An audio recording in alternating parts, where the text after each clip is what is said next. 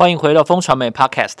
你现在收听的单元是热议华尔街，这是一个国际财经的快速胶囊。每个礼拜四带你了解这一周《华尔街日报》的要点新闻，帮你迅速补充营养，看懂世界财经大小事。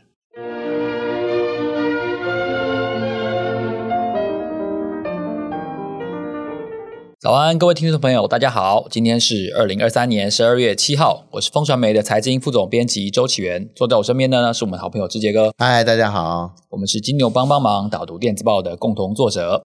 在开始今天的导读活动之前呢，要跟大家介绍一下哦，在十二月十四号，我们邀请到了非常非常少露面的知名财经 YouTuber 卡尔先生，要在二零二四年的展望，我们这场风传媒的投资的精英沙龙当中，和大家分享一下，到底来年的台股走势会如何呢？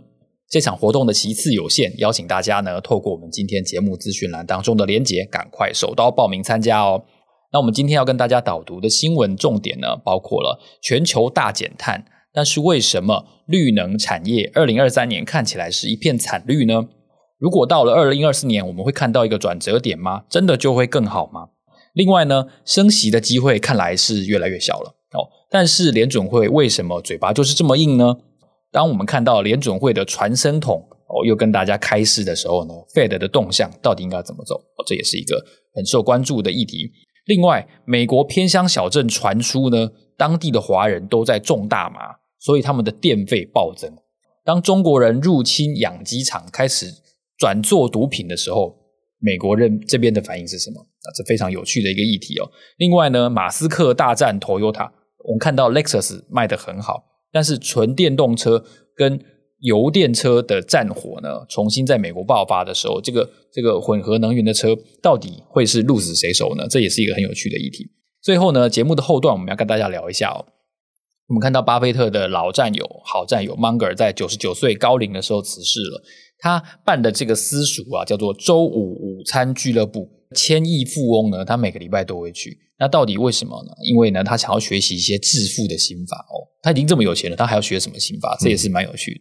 那我们想先看一下，因为现在我们正在看到 COP 二十八在杜拜呢，就是讨论的非常激烈、嗯、哦。然后减碳的议题当然也是其中受关注的焦点。没错。所以绿能产业到底二零二四年会不会更好一点呢？呃，绿能其实我们先谈一下二零二三年好了。为什么我们觉得？那绿能产业会这么差呢？哈，其实都是这个鲍尔害的啦。他这个升息升的这么快，所以我们看到大家都受影响啊。对，可能绿能产业因为是新兴产业嘛，大家知道做风电、做光电，其实它的这个开发商其实都是的本质其实差不多，就是诶，我跟银行先融资啊，或是跟市场融资，然后拿到一笔钱，然后我去开发，然后设置绿能的这个事业，然后。做一些投资，然后把电呢卖给这个绿电的需求方，然后中间赚取这个价值的这个差价嘛。哦，这个就是绿能，其实跟我们房地产差不多。可是呢，一般的风电产业呢，哈，他们的我们所谓的行话叫 IRR，就是他们内部的这个报酬率的推估，大概十到十二个 percent，我觉得这是大家可以接受的，特别是风电商。那可是呢，十到十二个 percent，当我们利率在一到二的时候，很甜呐、啊，就是我有十个十个百分点的价差，这是很不错的生意啊，是不是？可是你达到五的时候呢，怎么办？你的中间的差价呢，只剩下多少？五到七个百分点。对对对。那这五到七个价差不够。对，五到七个百分点还碰到很多逆风哦。第一个就是哎，工资短缺啊。哦很多找不到工人，对，然后呢，我们又有 COVID，然后又疫情，然后疫情完又发现原物料不够啊，然后钢呢也不够啊，这是很多事情都夹杂在一起。是台湾就是涨价了啦，不对，不够是应该是够了，但是涨价了就变变不够。那你的利润又被压缩，对，更惨。那所以说，二零二三年其实对风来讲、光来讲都不是个好年。虽然我们全球的大减碳，我们为什么会谈这个议题呢？COP 二十八。在杜拜举行，十一月三十号正好开始了，然后为期两周。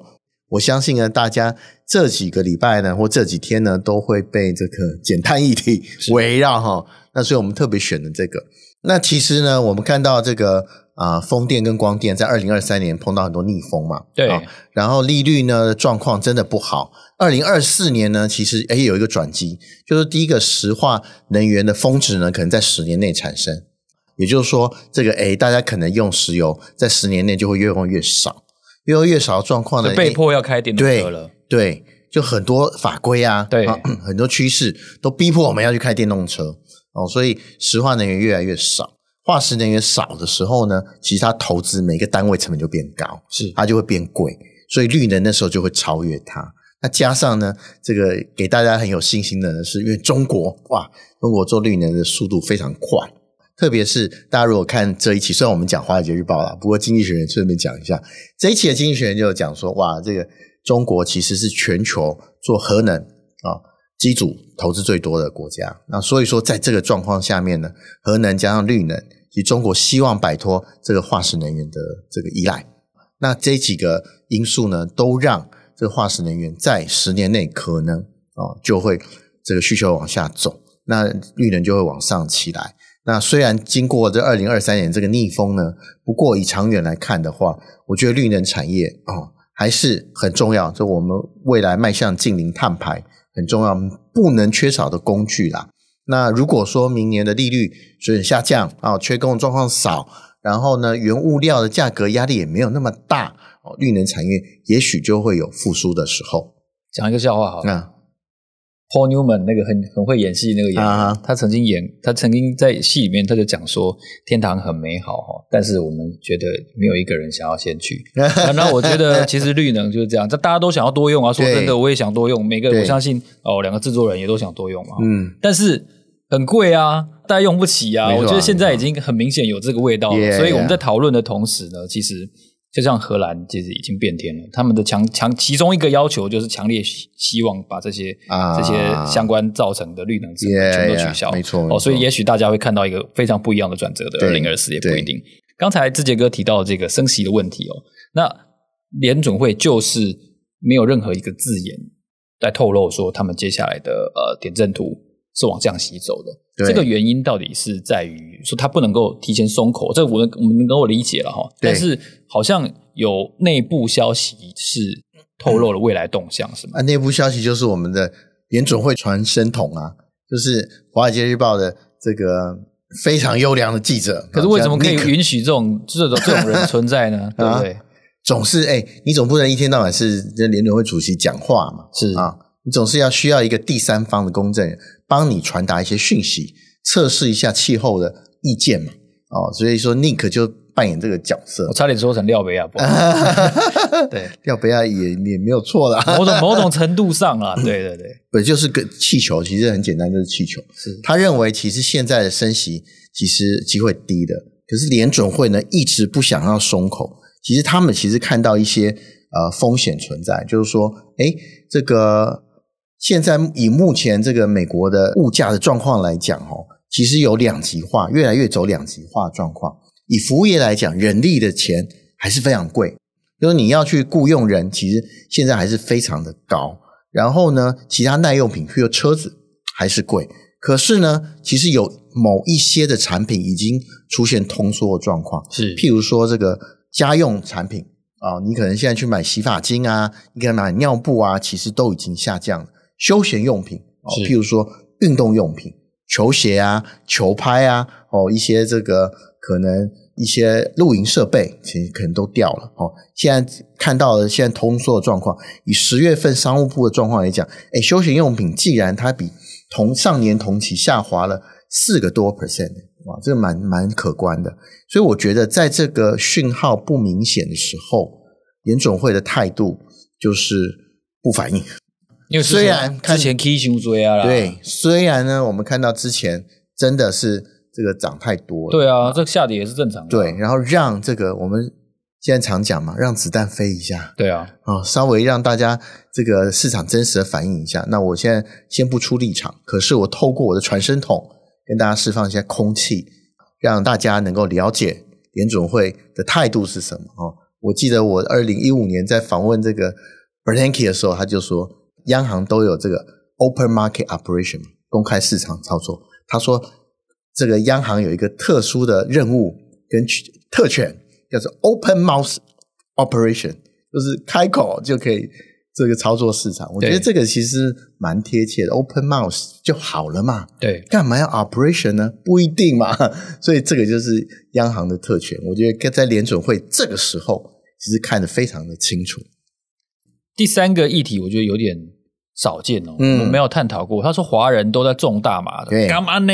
哎。有有有这种有这种事情吗？偏偏乡是比较容易发生，这是能理解。我其实看到不容易被抓这个故事的时候，我也觉得哇，是这样吗？对啊，华人的这个生意嗅觉也太灵敏了吧！而且他不是只有在他居住的地方哦，他其实到这个美国各地去找可以适合种大麻。做偏门的是不容易，真的。因为美国呢，在大麻很多个州哈，大麻都已经合法化了，是哦，所以说现在大麻生意其实不错的。如果大家有投资大麻生意的话，哎，大麻股都涨很多啊。所以说，这嗅觉超灵敏的华人，在台湾还是有罪的哈，提醒大家一下。哎，对对对，台湾是不行的哈，所以他们就在美国卖。可是美国也有的地方是大麻还是非法的。对啊，这个故事里面就是讲说，马赛诸塞州麻州啊，哈佛所在地，它其实有个九十五号洲际公路，它大概只有三千个人小镇啊，三千个小镇大部分人做什么呢？养鸡。养鸡呢，用不了多少电吧？可它突然有一个机场呢，它一个月的电费哦，从六百块美金飙到七千块美金，为什么这样呢？然后大家就很纳闷，为什么会发生这样的状况？当地警长调查之后发现啊，原来有一群华人、中国人哦，在那边种大麻，种大麻呢就要花很多电哦，因为让大麻培养嘛，对。要培养，至少比养鸡要用很多电。让他们去调查，发现了这个原来他们的三千小镇呢已经被渗透了。他可爱的小镇呢已经不是养鸡了，已经种大麻了。那这个不只是只有在这个麻州的小镇哦，其实哦很多，比如 Oklahoma 另外一个镇呢，他就说二零二零年以来，就三年前以来呢，这个 Oklahoma 已经开了大概一千个大农场。是，大家可以猜一下，里面这一千个大麻农场有多少是中国人在经营的？听说有八成到九成都是中国人在经营的，哦，这个很恐怖。我看到这个故事，我也觉得哇，真的是这样吗？我真的想去看一下这个大麻农场长得什么样子。要管这么多也蛮困难的，真的啊。所以你要第一个你要迅速嘛，你要被偷吧，你要规模要很快啊，对啊，扩大啊，你这样单价才会变低啊。哦，这个我看这个中国人的航道是可以的。可是呢，规模经济对，其实就算你大麻合法，其实它中间有很多灰色地带。因为听说这个八九成的大麻农场呢，很多是被中国黑帮控制的。黑帮控制，它可能不是给国内消费。我们可能最最近听到很多 YouTube 或是名人都吸大麻，也许来源就是这里，我不知道哈。这可能这个因为大家中国人嘛啊，这讲讲这个华语都通啊。我不知道是不是这个我们的 YouTube YouTuber 啊，这个知名 YouTuber 或者是知名艺人呢？不知道大麻会不会从这个 Massachusetts 或者是从 Oklahoma 的农场来的？不过这个这个题目呢，这个故事呢，其实跟我们现在的新闻也有关系，所以特别把它选来跟大家分享一下。哦，这确实是在地广人稀的地方是比较容易看到。对对，那后面那个消息呢，就是丰田跟马斯克之间的战争。对。然后，Lexus 作为一个旗舰品牌呢，它的纯电车跟它的混合能源车的战火呢，在美国打的是方兴未艾。是。那我们也都知道，其实 Toyota 一直都不是很热衷，或者说全然投入在纯电车。这个丰田章男之前就有讲过了，对，对不对？对，他觉得混动才是这个王道啊，是特别是在现在这个状况，他认为这个各国哦，不只是只有日本哦，其他其他各国其实电力，特别都市的电力的。电网其实架构都不不健全，对。如果大家都用电动车的话，是没有办法负担的。这个电网可能是 crash，所以这个是丰田章男本着他的我不知道是不是真的良知啊，或者他至少认知是这样子，是啊、哦。不管他是不是为了 Toyota 或 Lexus 的生意来讲这个话，不过他一直的观点就是这样，他认为混动啊、哦、是这个未来的希望所在，至少在我们迈向电动的时候是一个桥接的工具。可是呢，在过去几年呢，特别是过去一两年，哇，电动车方兴未艾，感觉 Toyota 输了。我们其实前几前几个礼拜谈过好几集嘛，哈，Toyota 在电动车落后状况。可是，哎，转机好像到了啊，因为以今年前十个月来看，哎，混动车，也就是油电车，在美国卖的非常好。Lexus 啊、UX 啊、NX 啊，其实都很好啊。它的混动车在美国卖的特别好，然后最近的电动车又发生很多问题哦，特别是电动车的保养费，电动车的保养费比油车其实高了一点七倍哦，这是美国的经验。谈嘛啊。这个可是我们都说电动车不是不会坏，不太会坏嘛？我不知道那个美国经验，维修频率应该是少很多。对对，就是维修频率高，可是一次一坏好像坏大一次就给你赚回来的。嗯，对。然后呢，又很久拖的，可能这个因为它的呃维修点可能不这么多，所以中加起来的成本其实不低。那保险费也比油车高。是啊，这个台湾已经已经有 台湾有相关消息。对对对，所以说有很多保险公司不敢保电动车，然后其实你的贷款也有问题。这些其实都是你养车的成本，那中加起来成本呢？电车其实成本不会比油车低啊。那所以说呢，这个丰田的这个可靠度又高，然后维护成本又低，所以让 Lexus 在美国卖的其实蛮不错的。嗯，这个给丰田章男很好的信心，就是说，哎，我们现在。的混动车确实哦，他说你看吧，我就告诉你吧，我说对了吧？混动车才是王道嘛，哈，对，特别是在这个电力还不健全的时候，是啊，那这个里程焦虑，大家还蛮担心的时候，所以我们看到了美国这样的状况，那会不会在美国，诶，我们看到的这个车业的风景跟中国会非常不同啊？会以混动为主，然后中国就是以纯电为主。啊，我觉得这个呢，二零二四年我相信还有很多这个好戏跟这个竞争可以看。是，那我们谈到 Munger 哦、嗯、，Munger 这个周五午餐俱乐部好像没有什么媒体提过，真的对真的有这个团体吗？对，这个媒体呢，心灵成长团体还是对，因为小弟我呢，其实有一些没有去过 资格来讲这件事情，因为这个周五的午餐俱乐部我都不知道，虽然他的这个俱乐部成员。我认得啊，因为你有千亿啊？没有，我没有千亿。对啊，我只是有访问过千亿的。真的。那 Charlie Munger 呢？因为因缘际会呢，我在十二年前我采访过他一次，在他的洛杉矶总部。那洛杉矶总部就在 Downtown 洛杉矶啊，非常的 Downtown。然后他隔壁呢，他对面呢就是橡树资本，就是 Howard Marks，就是这个投资最重要的事的作者。他们两个其实可以遥遥相望。我那时候我也访问过 Howard Marks，我从他的办公室看过去，我说：“哎，那个不是 Munger 的办公室？”他说：“对对对对，因为我们很近，所以他们中午就常常会见面。”哦，他 Munger 这个身体好的时候，他说：“哎，我们常常见面。”他还秀给我一个照片，他跟他儿子跟 Munger 的这个合照。对，所以他们两个住得很近。那其实洛杉矶有一些蛮有钱的这个。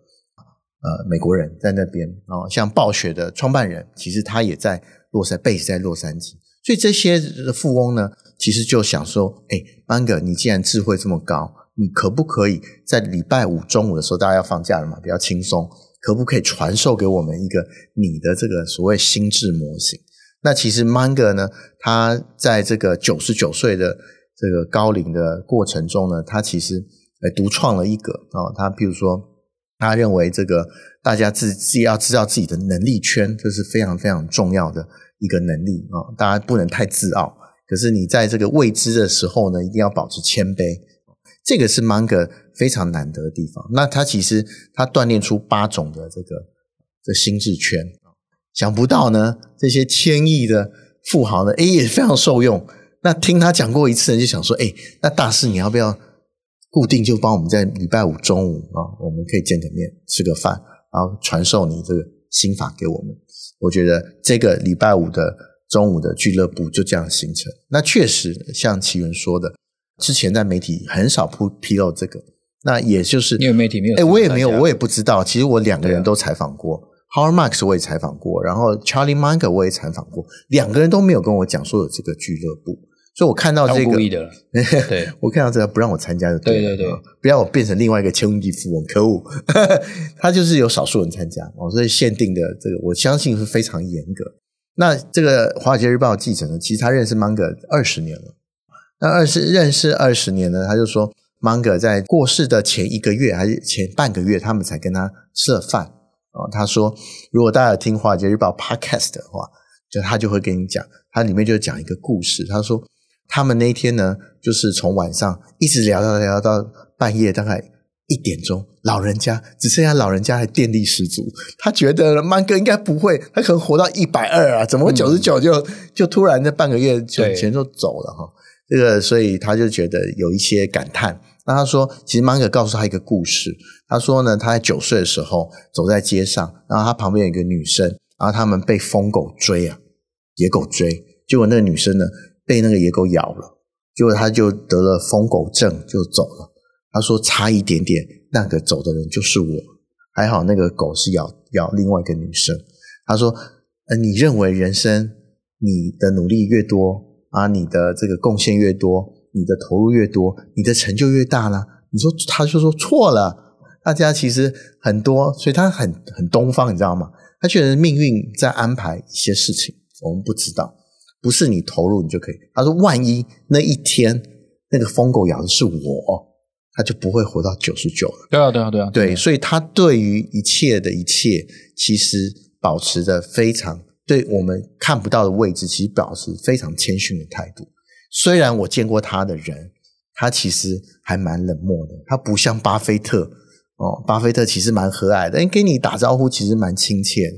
可是芒格就是有距离，然后回答简短的，让人家觉得冷漠。很短，对，很短。很短所以我就觉得啊，他哪有谦逊？很难仿啊、哦，不好仿。可是当然那一次我跟他谈了大概一个小时，那他讲的也非常简洁，那谈了非常多东西，而讲这个入门门槛其实也不低啦啊。不过大家谈的都蛮尽兴的。那可是六十分钟以后到时间，他就马上走人，不做一分钟的停留。然后我们说，哎，可不可以帮我们拍个照？本来说不行。不愿意，还就就跟他拜托一下哦！老人家终于愿意等一下，等个一分钟，站直了，让我们拍照。拍完照，我说：“那我们可不可以到办公室拍一下？”不行哦，这次真的不行了。然后就跟我们说拜拜了。我相信他对他千亿俱乐部那中午午餐俱乐部应该不会这样了。我看 Marks，我们聊起来，他他跟芒格感情真的蛮好。嗯，可是我一直期待说他有没有一些。这个芒格过世之后，他会不会写一些纪念文？可是现在还没看到，不知道哪时候会看到这个 Howard Marks，就是两个台湾都非常受欢迎的作者啊。一个这个投资最重要的事情，这是 Howard Marks，然后另外的穷查理的普通常识，就是 Charlie Munger 的书，两个在近五年内都非常的热销啊啊！那也是我前东家商业周刊出版的啊，所以说我也有这个这个幸运，然后去。同时采访到两位这个重量级的投资人，国际级的投资人，我觉得在他们身上学到不少了。那芒格在晚年的时候，当然有一个最大败笔是什么？投资阿里巴巴啊，哦，三两百多块买的，然后这个一百块以下卖掉啊，这是。可是呢，他做了很对的一件事，就是他他确实有承认，这是他的未知，他的无知，他看错重点，这蛮不容易的啊，这个很难。那你在经过这么多成就之后，比亚迪看得这么准之后，对，当你看到阿里巴巴买错了，你还买卖掉的时候，你还给大家认错，说对我看错了，这我觉得就是一种谦逊的这个啊态度了。